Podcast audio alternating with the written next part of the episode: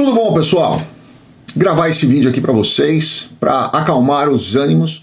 Não sei de onde as pessoas é, tiraram isso, não sei da onde veio essa história.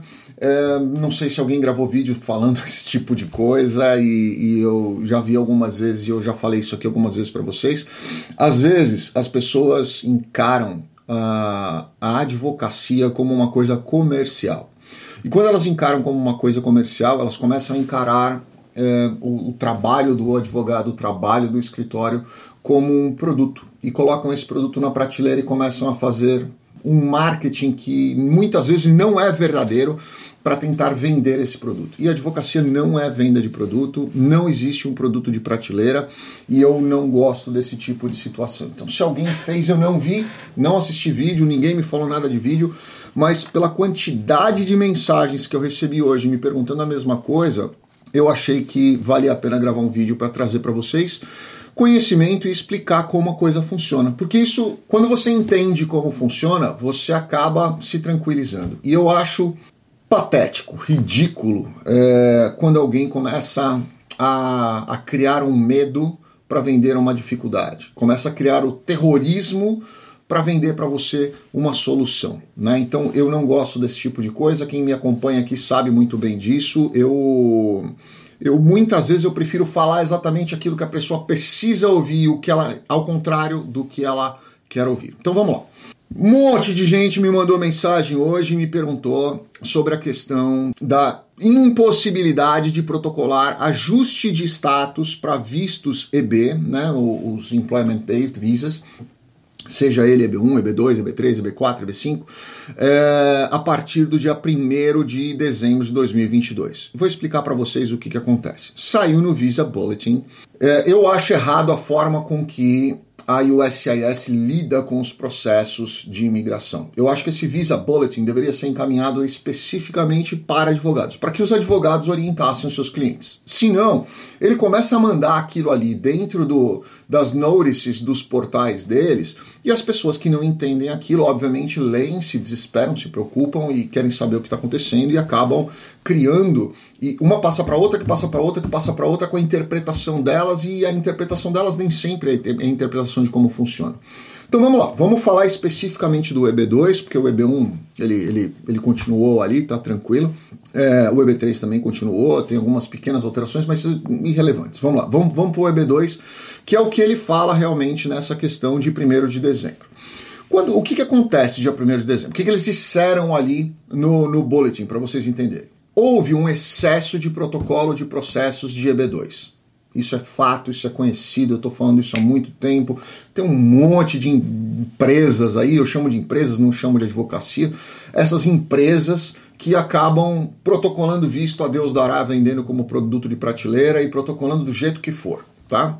É, sim, houve uma, uma quantidade gigantesca de EB2, porque todo mundo hoje se acha qualificado para EB2 e todo mundo acha que é, é, é super qualificado para poder aplicar um EB2, porque virou o visto da moda, e a pessoa vai lá e aplica isso e houve um excesso de EB2 ali. Tá? Só que existe uma quantidade anual de vistos, de, de green cards, perdão, que podem ser concedidos. Que eu já expliquei para você, quem acompanha também o nosso canal, EB2, apesar de ser chamado de visto, ele não é um visto, tá? Há uma quantidade de green cards anuais que são é, concedidas para cada categoria e esse número já está lá no limite para o EB2 especificamente, certo? Então o que, que eles fizeram? Antigamente, lá atrás, estamos falando há 4, 5 anos atrás, se eu não me engano, existiu o Priority Date para diversos vistos, né, para diversos green cards aí, né, existiam diversos Priority Dates. Isso foi virando current, current, current, current, current, cada um deles, né, ou seja, ele foi se tornando corrente, ou seja, você protocolava, poderia protocolar imediatamente o ajuste de status, e aí você poderia ficar dentro dos Estados Unidos já com autorização de trabalho, autorização de viagem, o famoso Combo Card ou EAD Card, certo? Com o tempo, isso foi reduzindo, reduzindo, reduzindo, até que virou todo mundo, todos os, os EBs ali ficaram current. Para a maioria dos países, para alguns países, Índia, China, eles continuam aí com os priority dates diferentes, certo?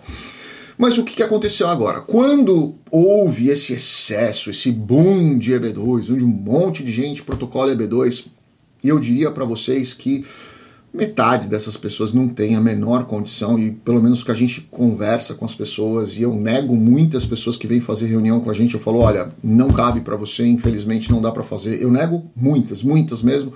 Eu diria para vocês que 70% das pessoas que conversam comigo eu digo, olha, infelizmente não dá, mas talvez a gente tente um outro caminho. Ah, não tem outro caminho, não tem outro caminho. Sinto muito, não dá para fazer. Mas nem todo mundo age dessa forma porque às vezes o dinheiro é mais interessante do que o resultado do processo. E as pessoas vendem né, isso aí do jeito que, que for.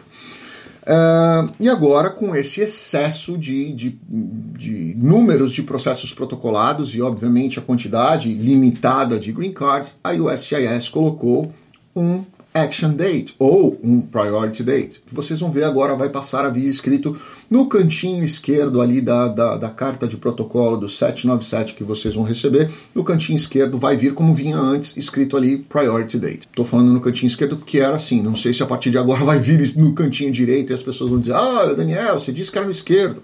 Não sei, antes era no esquerdo, tá? Pode vir no direito, no meio, no corpo, no verso, qualquer lugar, mas vai vir escrito ali priority date ou action date, que é como eles estão tratando aí no, no, no próprio, é, no próprio bulletin. Se vocês forem olhar o action date para depois do dia 1 de dezembro, vocês vão ver que o action date é 1 de novembro de 2022.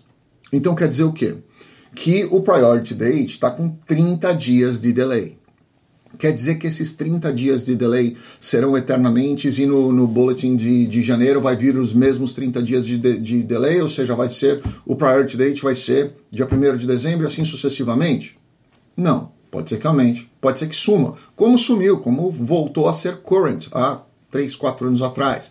Então, a gente não sabe como isso vai acontecer, mas o que eu quero dizer para vocês é que a tendência é que esse delay hoje com esse monte de casos, no final do ano eles colocaram um mês de delay. Então a tendência é que para o próximo exercício fiscal esse delay se mantenha ou aumente pouca coisa. A tendência quer dizer que vai acontecer isso? Não. Pode zerar, pode voltar a current, pode subir para três meses, seis meses.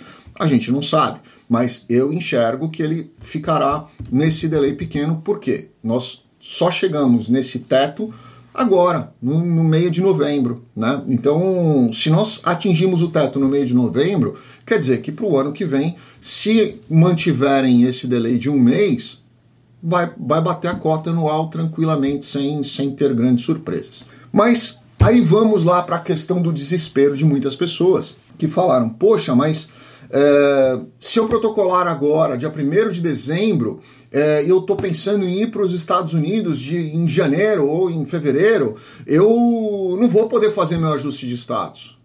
Né? Isso possivelmente as pessoas não estão não enxergando. Mas vamos lá, vou trazer para vocês.